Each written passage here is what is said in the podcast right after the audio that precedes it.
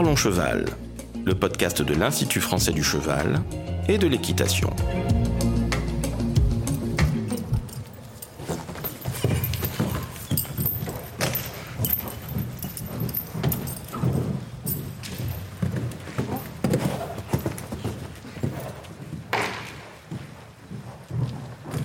Bonjour, je suis Laurent Vigneault de l'Institut français du cheval et de l'équitation et aujourd'hui on vous parle d'un sujet, être un athlète de haut niveau et pour ça je reçois Lambert Leclésio.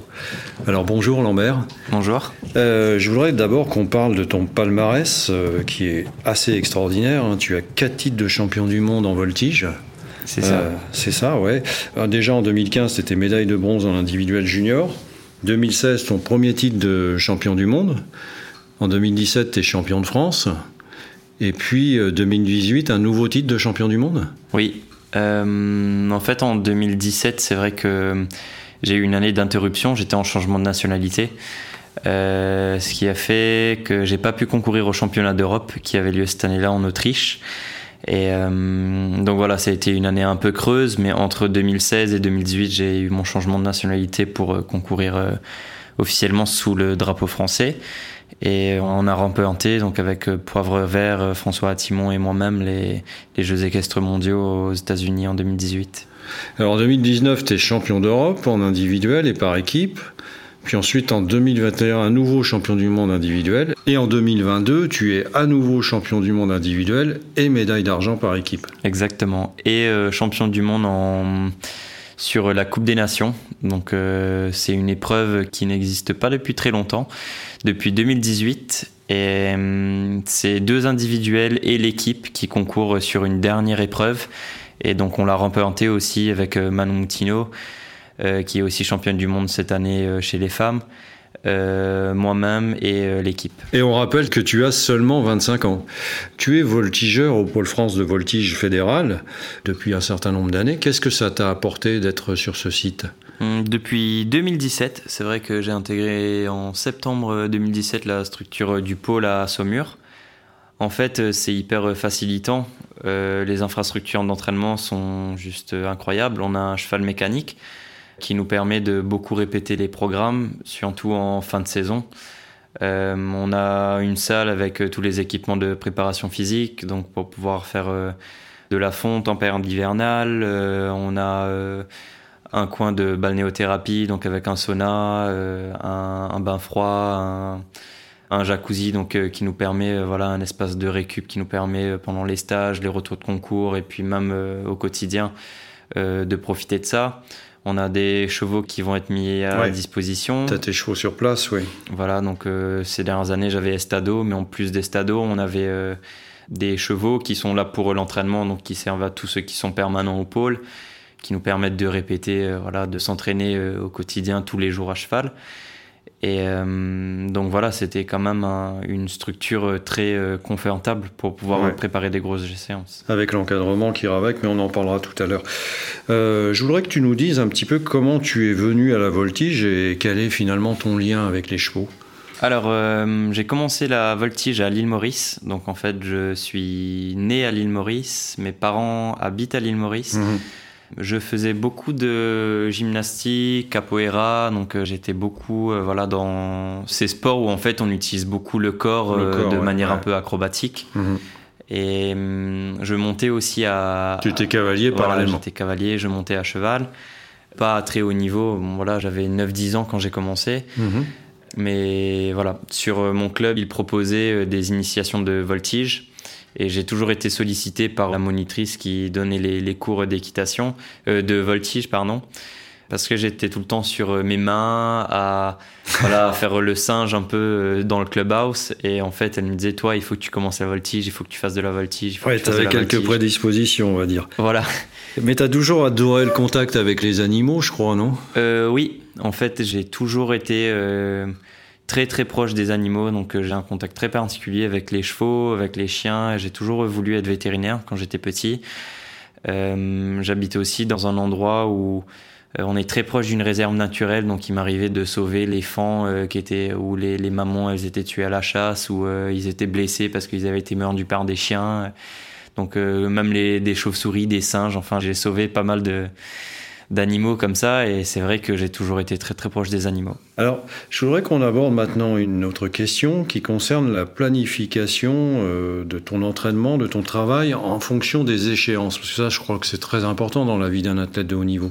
Euh, oui, euh, la planification pour moi de l'entraînement et de la saison et même d'un cycle est hyper hyper importante. Euh, en fait, je pense que sans une planification, on peut pas aller vers une performance de haut niveau. Voilà, on a besoin que les choses soient structurées, on a besoin d'avoir un, un, plan euh, de progression qui nous permet de voilà bien se présenter parce qu'on est aussi un, un, sport à jugement, donc il faut savoir bien se montrer au bon moment. et puis aussi être bah, prêt physiquement, c'est-à-dire que voilà le corps il respecte aussi euh, une certaine physiologie et nous, on a besoin d'être au maximum euh, de nos, nos, capacités euh, articulaires, musculaires, de souplesse. Et, pour toi et pour le cheval aussi. Voilà, pour le cheval et pour le voltigeur qui soit optimal. Donc c'est là où c'est assez compliqué. Enfin, c'est tout l'enjeu de la voltige, c'est d'arriver à, à faire en sorte que le voltigeur et le cheval soient prêts au bon moment et en au même bon temps. moment. Voilà. Ce sont des cycles de combien d'années? On fonctionne sur un cycle de 4 ans. Euh, avec des Jeux équestres mondiaux. Donc on n'est pas une discipline olympique, mais euh, on avance sur euh, des cycles de 4 ans avec les Jeux équestres. Tous les deux ans, donc entre ces cycles de 4 ans, au milieu, on a un championnat du monde. Et les deux autres années, en fait, c'est les championnats d'Europe. Donc ça fait un championnat d'Europe, championnat du monde, championnat d'Europe, Jeux équestres mondiaux. Mmh. Et, euh, et, voilà, une fois que les Jeux équestres mondiaux euh, sont passés, on, on, on, généralement on se relance sur un cycle de 4 ans. C'est pour ça qu'en 2018, après avoir gagné euh, Tryon, je me suis dit je continue sur un cycle de 4 ans et non pas de 2 ans ou de 1 an, mais je continue sur un cycle. Ça a été un peu plus compliqué ces derniers temps, non, cette planification par cycle? Oui, parce qu'en fait, avec la crise sanitaire, on n'a pas pu euh, se préparer comme on voulait. Estado, c'est un cheval qu'on a acheté en 2019, donc avec, oui, avec l'IFCE. Et on devait euh, commencer la compétition avec lui en 2020, que je garde éventuellement le cheval que j'avais en Suisse euh, avec lequel j'ai gagné les championnats d'Europe en 2019 sur encore une saison pour faire les championnats du monde 2020 et préparer en parallèle Estado. Sauf que, bon voilà, on a eu les confinements et, euh, on n'a fait aucun concours en, en 2020, aucune possibilité de préparer le cheval à la compétition. En 2021, on a pu reprendre la compétition en juin pour des championnats du monde qui étaient en août 2021, donc deux mois plus tard. Ouais, temps très court. Ouais. Voilà, donc euh, en fait, ça a été très particulier. Les championnats du monde pour Estado, c'était son troisième inter, sa troisième compétition tout court en fait, avec les deux premières en France sur des pistes qu'il connaissait très bien. Donc le cadre noir à Saumur ici où on s'entraînait déjà beaucoup et euh, Le Mans euh, où on avait déjà fait des représentations. Donc en fait, le, les championnats du monde à Budapest, c'était sa première piste étrangère et inconnue. Donc, et pourtant, euh, vous avez gagné. Voilà, on a gagné, mais on on n'y allait pas forcément très serein. Donc euh, c'était une surprise, euh, oui et non, parce qu'on savait que si le cheval il était bien, qu'on avait la capacité, parce que ça reste quand même un très bon cheval, de faire quelque chose de bien et d'avoir une médaille mais euh, ça pouvait aussi euh, se passer euh, ben, pas très bien du fait que le cheval manque d'expérience et ça aurait été tout à fait normal en fait qu'il nous fasse peut-être une piste, une des quatre pistes, un peu moins bien que les autres. Et ça, bon, on a eu de la chance, je sais pas si c'est de la chance, mais en tout cas, on n'a pas eu ce problème-là et c'est vrai que c'était super.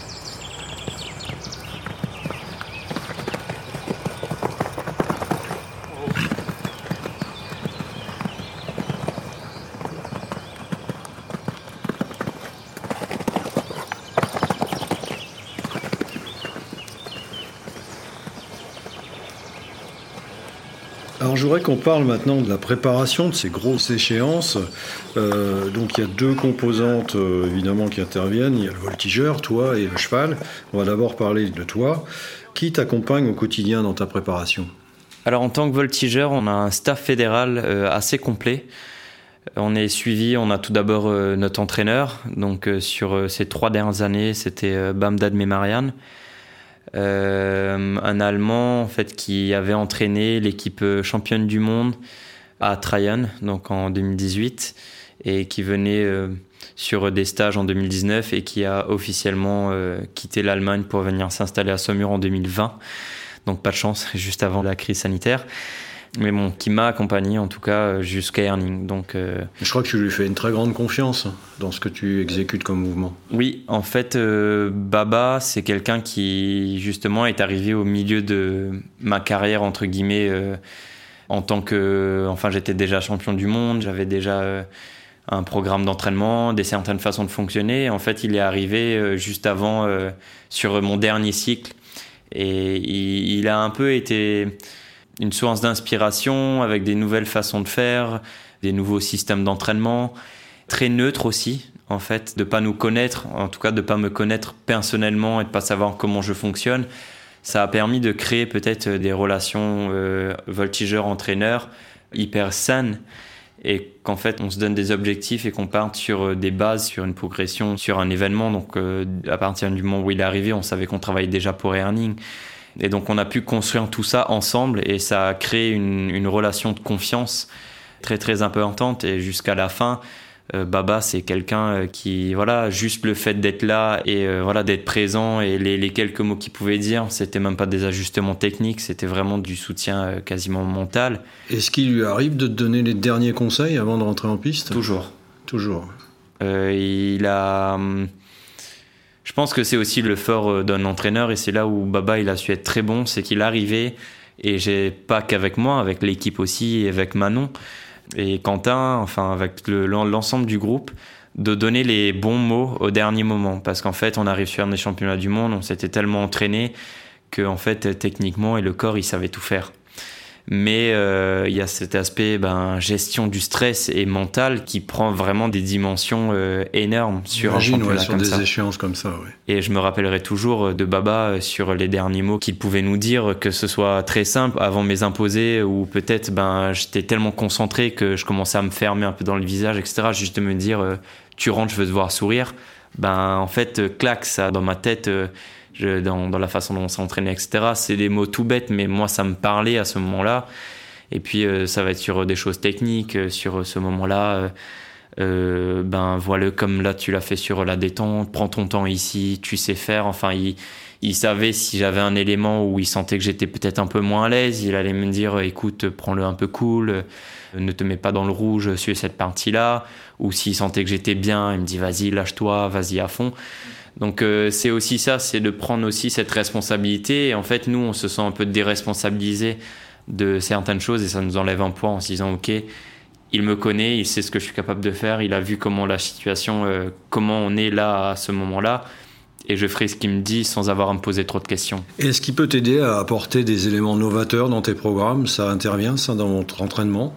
La recherche de nouveaux mouvements, des nouveaux programmes, c'est la période hivernale. En fait, c'est quand on revient des championnats, on a une petite pause et après on reprend et on a toute une période jusqu'à décembre où on travaille sur des nouveaux éléments. En fait, c'est de la période un peu de recherche où on va essayer soit de prendre des éléments qu'on a déjà et de les rendre plus originaux, plus complexes, et ça va nous emmener des fois sur euh, des nouvelles figures, et puis euh, des fois des idées complètement différentes, où en fait on va on va travailler ensemble avec euh, aussi le, chorégraphe. Ah oui, j'allais dire, le chorégraphe est associé sans doute euh, à ces recherches.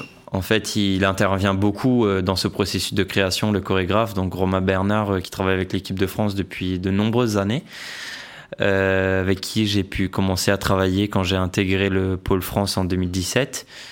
Et effectivement, on a tout un processus de, de création de programmes qui est primordial. En fait, c'est là que tout se joue, entre guillemets, parce qu'on va, on va lancer les grands axes des programmes, euh, voilà, quelle atmosphère on veut, quel style de gestuel on va vouloir. La musique aussi, euh, La musique, euh, toute l'ambiance qui va avec, les tenues aussi. Donc il y a vraiment cet ensemble et ça se réfléchit en hiver et on essaye de stabiliser au maximum pour qu'en fait à partir de janvier on ait vraiment quelque chose de fixe et que ce soit de la répétition. Alors tu as parlé aussi de ce stress là au cours de ces grosses échéances qu'on peut comprendre. Hein. Euh, tu fais un peu de préparation mentale aussi, je crois. J'ai commencé à vraiment être suivi cette année sur, euh, sur de la prépa mentale avec euh, Anne Leconia. qu'on a reçu ici en podcast d'ailleurs. Qui a été mise à disposition par l'IFCE. donc avec qui j'ai eu la chance de travailler cette année parce que je pense que c'est vraiment une chance. De pouvoir travailler avec des gens qui ont autant de compétences, qui ont autant de vécu aussi, parce qu'en fait, elle a travaillé avec énormément d'athlètes, des groupes, des individuels.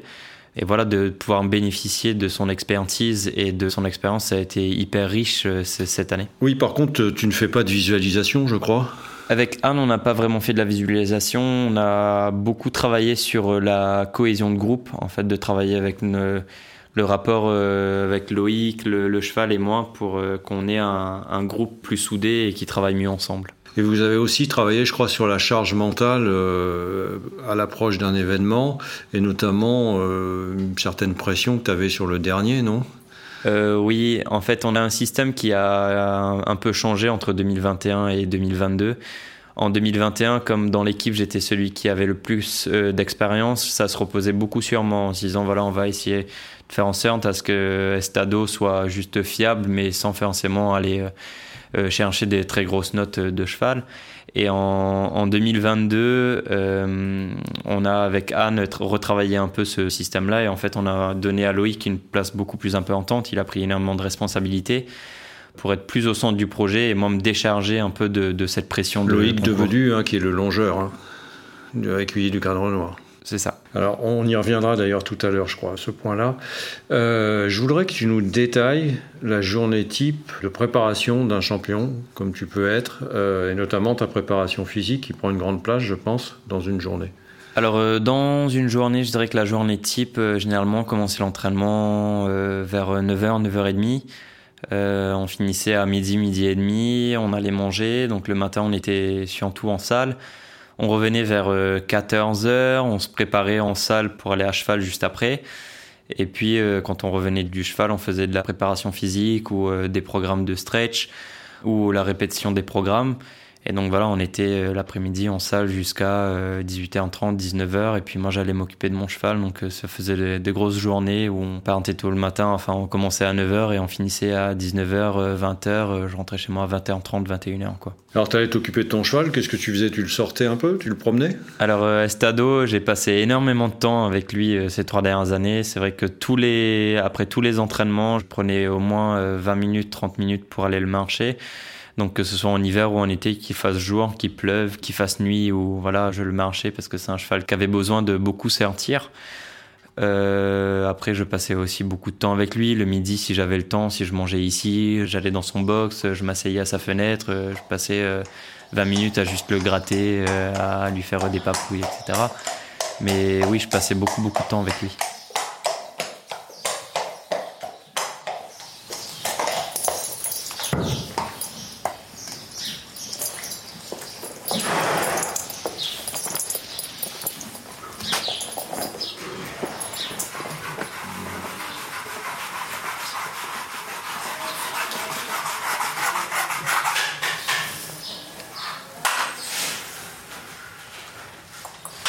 Important d'avoir du lien en plus, je pense, avec lui. Justement, alors, on va parler des stados maintenant euh, et de sa préparation. Mais déjà, je voudrais savoir qu'est-ce que c'est qu'un bon cheval de voltige? Sur quels critères on le choisit? Alors, euh, c'est très compliqué de trouver un cheval de voltige, un bon cheval de voltige. Euh, surtout à, notre niveau, donc à mon niveau, moi ça a été très compliqué. On a dû essayer une trentaine de chevaux avant de trouver le cheval qui convient. On doit avoir un cheval qui est grand, qui est fort, donc qui a un très bon équilibre, une belle locomotion Une belle locomotion, donc un joli galop. On cherche des chevaux qui sont très orientés dressage maintenant. Hmm. Donc Astado, il, a tourné euh, sur euh, du niveau Saint-Georges quand on, quand on l'a récupéré. Un bon rassemblé aussi, j'imagine. Voilà, un, bon rassemblé. De toutes les façons, maintenant, le cheval en voltige, c'est 25% de la note et 60% de ces 25%, c'est la qualité intrinsèque du cheval. donc, c'est purement dressage. D'où l'importance effectivement de ce cheval. Voilà. Estado, tu as eu une gestion difficile quand même avec lui sur ces dernières années, non? On a eu une gestion compliquée. On a une gestion compliquée euh, parce que déjà le fait de ne pas pouvoir aller en concours, euh, voilà, on n'avait pas trop d'informations au niveau mental comment il allait pouvoir euh, gérer le, le, stress de compétition.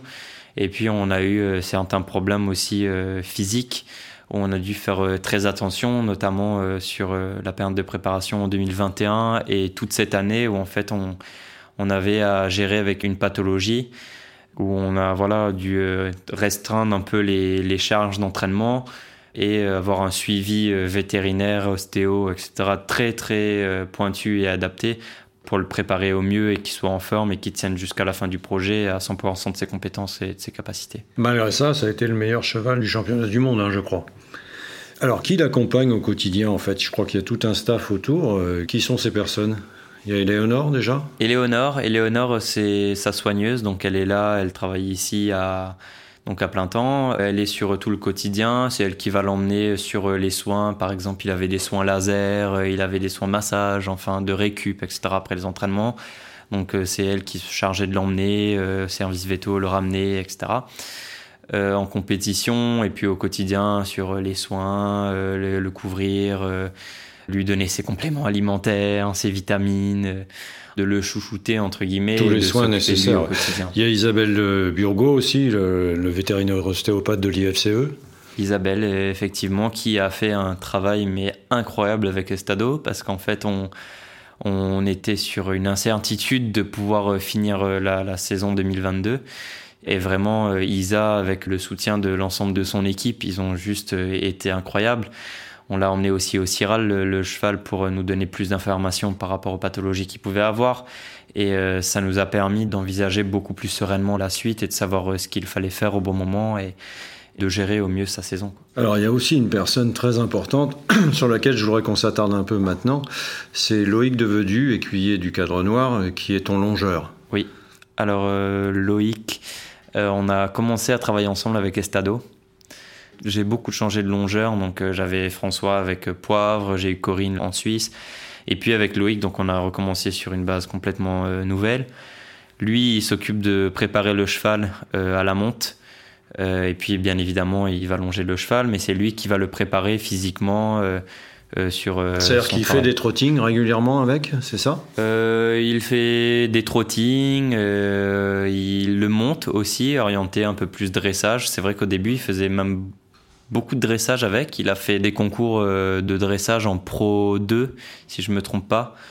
Et après, on a progressivement un peu arrêté de faire euh, trop de dressage avec lui pour vraiment se focaliser sur euh, la voltige parce qu'on savait voilà, qu'il fallait le préserver et du coup, on essayait de vraiment le préserver là-dessus. Et tu peux nous expliquer quel est son rôle en fait lorsque tu es en piste Le longeur, qu'est-ce qu'il fait en fait? En quoi il intervient? En quoi il est si important? Euh, le longeur, il est très important. Déjà, il faut qu'il ait une relation avec le cheval où le cheval doit avoir confiance en son longeur.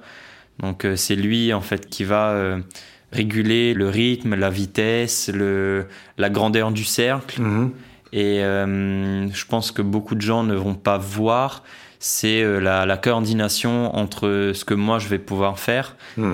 et euh, les actions du longeur. Donc, il doit anticiper tes mouvements en fait. Il anticipe constamment les mouvements du voltigeur. Et sa, chambrière, c'est quoi? Ça lui sert à quoi? C'est pas pour faire peur au cheval, j'imagine Non. Alors euh, c'est là où il y a des gens qui se trompent, mais il y a beaucoup de gens qui ne connaissent pas vraiment bien la discipline. En fait, la, la chambrière, elle n'est pas faite pour aller fouetter le cheval. La chambrière, elle a pour but d'être l'extension du bras. Euh, du longeur pour que ce soit en fait plus visuel pour le cheval. C'est ça, c'est un code pour donner des ordres au cheval. C'est vraiment un code en fait de l'abaisser, c'est pour demander au cheval de partir plus en avant, donc euh, pas, je vais pas dire d'accélérer parce qu'en fait, sa foulée, voilà, d'allonger la foulée, mais ça peut être aussi voilà de se pointer plus en avant parce que si on dit d'accélérer, euh, ça va pas forcément dans le sens du rassemblé mais euh, voilà de le faire aller un peu plus en avant et de le passer devant pour le freiner un peu. Et ça on le fait vraiment beaucoup sur certains éléments on va communiquer. À ce moment-là j'aimerais que euh, tu essayes de mettre le cheval un peu plus comme ci un peu plus comme ça. Et c'est vraiment une communication qui s'installe. Ouais donc ça doit communiquer entre vous deux et avec le cheval quoi. C'est vraiment un trio quoi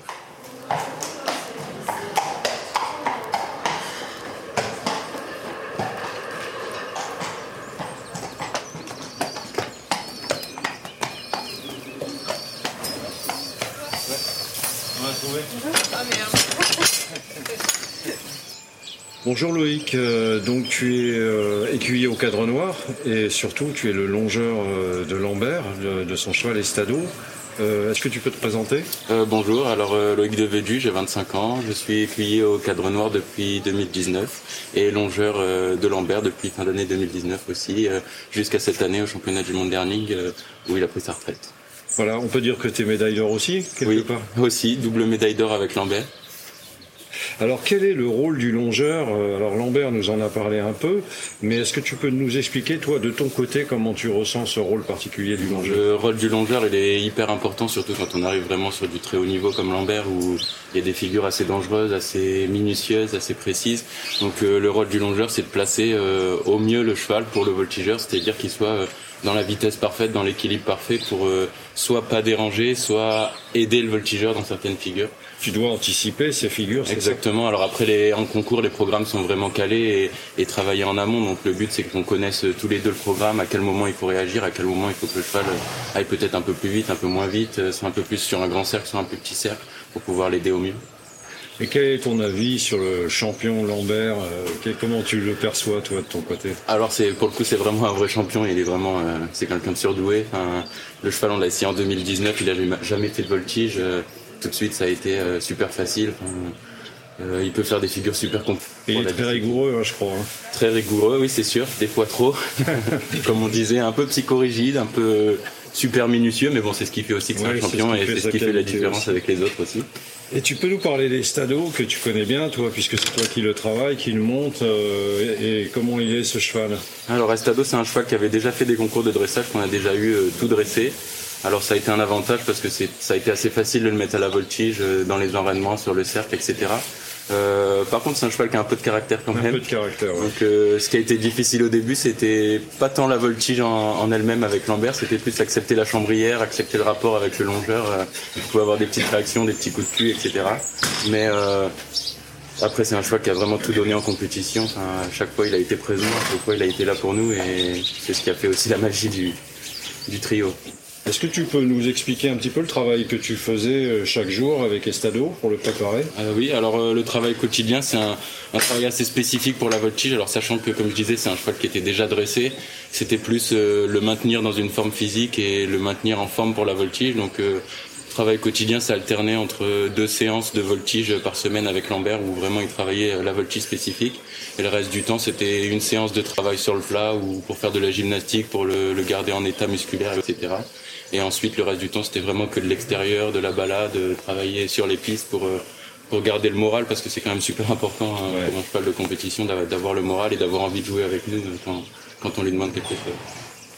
Merci Loïc. De rien. Euh, je voudrais maintenant qu'on aille dans le cœur du sujet, la compétition, parce que c'est quand même euh, très important de savoir comment tu la vis, comment tu l'organises. Je voudrais que tu nous racontes comment se déroule une journée de compétition, mais je crois que c'est vraiment très pointu chez toi. Euh, effectivement. Donc, on a pu me traiter un peu de psychopathe hein, dans l'équipe de France de, de voltige, si on peut dire ça comme ça. En fait, je me faisais des planifications à la minute près. Donc la veille, je prenais un moment où en fait, euh, je savais exactement l'heure à laquelle j'allais manger, l'heure à laquelle j'allais poser les bandes, l'heure à laquelle j'allais mettre le filet, l'heure à laquelle j'allais faire mon premier temps de galop. Qu'est-ce que j'allais avoir un rituel en quelque sorte. C'était vraiment l'installation d'un rituel, mais qui moi me permettait de ne pas penser à la compétition vraiment. En fait, j'étais tellement dans ma routine et puis à suivre mon protocole que j'avais pas le temps d'être envahi par euh, le stress, par euh, ce que j'allais faire, euh, enfin à me dire oh, je passe dans 20 minutes, est-ce qu'il faudrait que je fasse ça maintenant Tu n'avais pas trop le temps de penser à autre chose. Non, tout était calme. Et dans ce rituel, tu fais rentrer tes partenaires aussi, c'est-à-dire Éléonore et Loïc?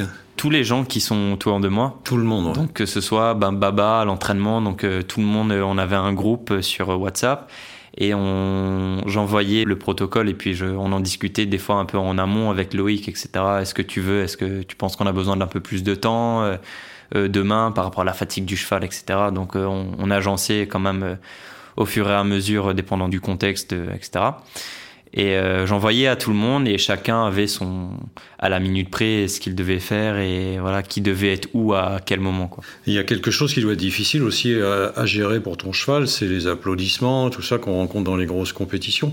Alors je crois que pour ça, tu te sers un petit peu des matinales du cadre noir, non? Mhm. Les applaudissements, ça a été compliqué. Ça a été vraiment compliqué avec Estado au début et heureusement justement qu'on avait les matinales parce que c'est ce qui nous a permis de mettre le doigt dessus et d'essayer de trouver des solutions.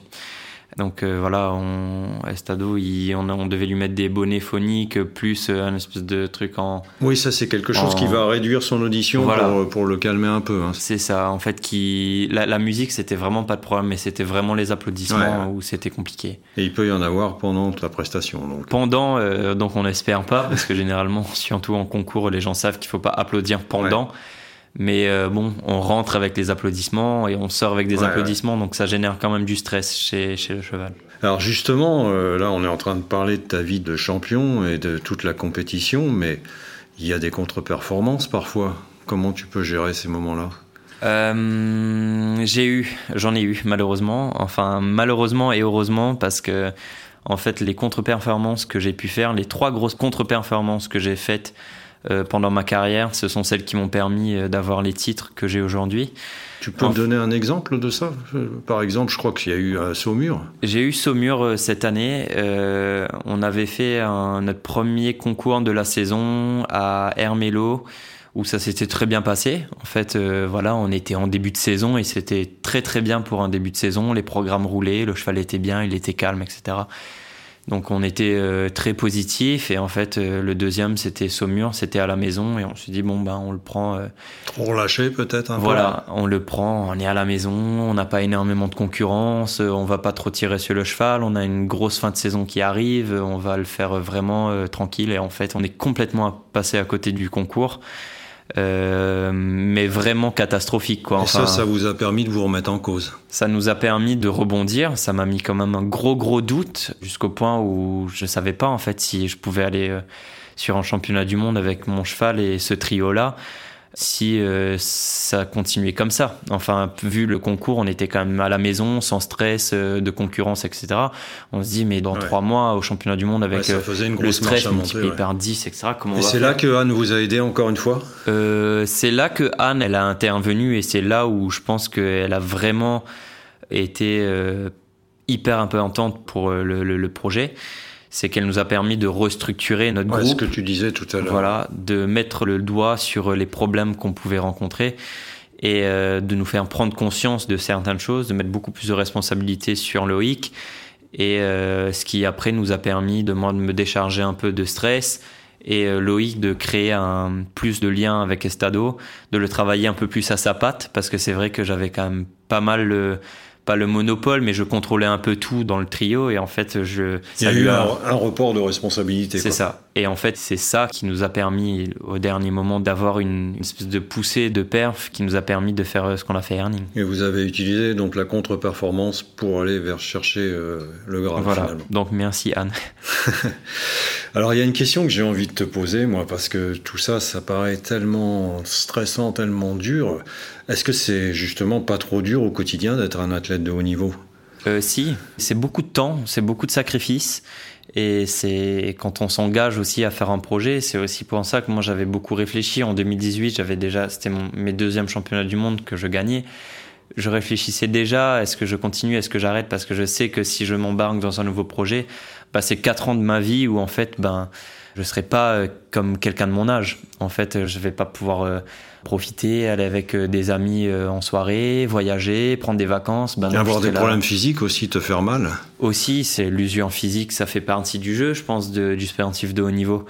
Euh, j'ai eu des, des, problématiques à l'épaule, tendinopathie à l'épaule avec des inflammations sous le biceps par rapport à ma pratique, une arthrose assez sévère et assez avancée de la cheville à gauche. J'ai eu des problèmes de dos, donc euh, non, j'ai eu des problèmes physiques. Quoique cette année, euh, je m'en suis pas trop mal senti, donc c'est peut-être qu'il fallait que je continue encore un an. Mais euh, non, non, c'est sûr, c'est physique aussi. Bah justement, alors on va parler de ton avenir parce que c'est plus un secret. Tu as décidé d'arrêter. C'est définitif comme décision? C'est, je pense que ça peut pas être plus clair. C'est aussi là où, avec Arne, on a pu un peu préparer, mais c'est vraiment une décision que j'ai prise depuis un moment. Donc je me suis préparé et c'est ce qui m'a boosté aussi sur cette dernière Cette décision, saison. tu l'avais pris avant d'aller au championnat du monde, hein, je crois. Depuis 2018, je savais que je continuais pour 4 ans et pas plus. En 2019, après le championnat d'Europe, euh, j'ai dit je continue jusqu'en 2022. En 2021, j'ai dit je continue jusqu'en 2022. Et en 2022, j'ai dit j'arrête cette année. Donc ça a toujours été très clair dans ma tête parce qu'en fait, je vois pas ce que j'aurais pu donner de plus par rapport à mon investissement. Euh, de temps, de contraintes. Le cheval, il a été incroyable. J'ai tout fait pour qu'en fait ça se passe bien. Et après, ben, c'est l'aléa de la compétition. Ça aurait pu se passer bien comme mal. ça, je peux pas tout gérer. Et ça s'est bien Mais passé. j'étais clair avec moi-même de me dire euh, que peu importe ce qui se passe, j'ai tout fait, tout ce que je pouvais faire. Et ben, j'arrêterai après. Alors, tu vas faire quoi maintenant? Euh, beaucoup de choses. Donc euh, déjà reprendre mes études que j'ai mis un peu entre parenthèses.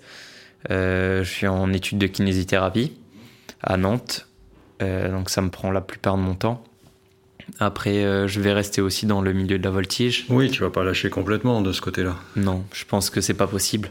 En fait, ça a trop fait partie de ma vie pour pouvoir euh, lâcher du jour au lendemain. Euh, je donne déjà pas mal de coaching, de stages, donc je vais essayer de me mettre du côté un peu entraîneur. Mhm. J'ai aussi des responsabilités par rapport à la FEI. Oui, alors tu peux nous détailler ça, c'est très intéressant ça. Là. Euh, par rapport à la FEI, donc euh, je me suis candidaté pour euh, représenter les athlètes au comité de voltige de la FEI, donc de la Fédération équestre internationale. Et on a un rôle sur tout ce qui va être l'évolution du règlement. les, Moi, je crois qu'il y a un sujet qui t'intéresse particulièrement d'ailleurs au sein de ce comité et au niveau de l'évolution réglementaire. Oui, en fait, en tant que voltigeur, moi, ce que j'ai pu vivre, c'est notamment sur les, la valorisation de certaines figures euh, considérées comme plus difficiles que d'autres. Donc, en fait, on a un système de notation de la difficulté qui n'a pas changé, je pense, depuis plusieurs années et euh, qui commence à se démoder parce qu'en fait, on a des athlètes qui sont plus performants, qui proposent des choses euh, beaucoup plus intéressantes, Qui plus, plus complexes, risques, plus difficiles. Et le système de notation actuel ne permet pas de valoriser ce genre de figure. Après, ça, c'est une chose. Et la deuxième chose, c'est que j'aimerais beaucoup euh, pousser au niveau de la FEI pour euh, que notre discipline puisse un jour intégrer les Jeux Olympiques de la jeunesse dans un premier temps et les JO dans un deuxième. Et tu fais partie aussi d'un. Tu es associé à un programme de développement au sein de la FEI C'est en cours, donc on est en train d'essayer de mettre euh, ça en place. Le président de la FEI, dont Igmar, il voudrait que j'intervienne sur le développement des pays émergents, sur voilà de point de vue en tant qu'athlète, mais aussi en tant qu'entraîneur, etc. Donc c'est des déplacements pour euh, ben diffuser euh, ce que c'est que la voltige, euh, comment préparer un cheval de voltige, euh, comment s'entraîner, etc. Et motiver des jeunes euh, dans, de ces pays émergents à venir faire euh, des concours en Europe. Oui, tu vas pouvoir profiter de la vie, mais tu as quand même un programme qui est déjà bien, bien chargé. hein. Non, c'est vrai. Non, c'est sûr. euh, Je... Le calendrier, ça se remplit vite. Donc, j'ai envie de faire beaucoup, beaucoup de choses. C'est beaucoup de choses que j'ai eu envie de faire pendant longtemps et que j'ai jamais pu faire. Donc, euh, c'est vrai qu'on a envie de tout faire d'un coup, mais bon, c'est- compliqué. On a des journées de 24 heures et 365 jours dans l'année et pas plus. Donc, euh, Et ton cheval euh. Estado, qu'est-ce qu'il va devenir? Euh, alors Estado, je l'ai récupéré à la retraite. Donc euh, il est retraité comme moi maintenant.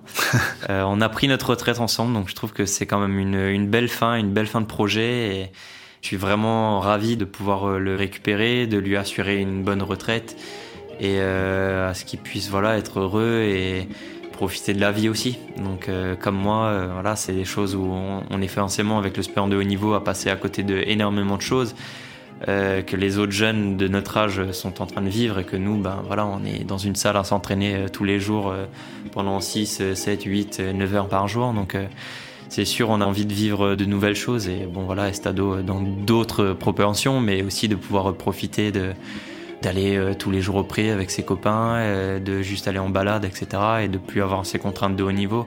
C'est le meilleur cadeau que je puisse lui faire. Eh ben, on vous le souhaite à tous les deux de profiter de la vie. Ben, Merci. Lambert. Merci à vous. Si vous souhaitez en savoir plus sur le sujet, rendez-vous dans la description du podcast où vous trouverez des liens utiles vers notre site internet equipedia.ifce.fr. Vous pouvez aussi nous rejoindre sur notre groupe Facebook Equipedia Science et Innovation Equine pour plus de contenu. Pour ne manquer aucun épisode, abonnez-vous, partagez, commentez et n'hésitez pas à laisser 5 étoiles sur Apple Podcast et Spotify. À très vite pour un nouvel épisode.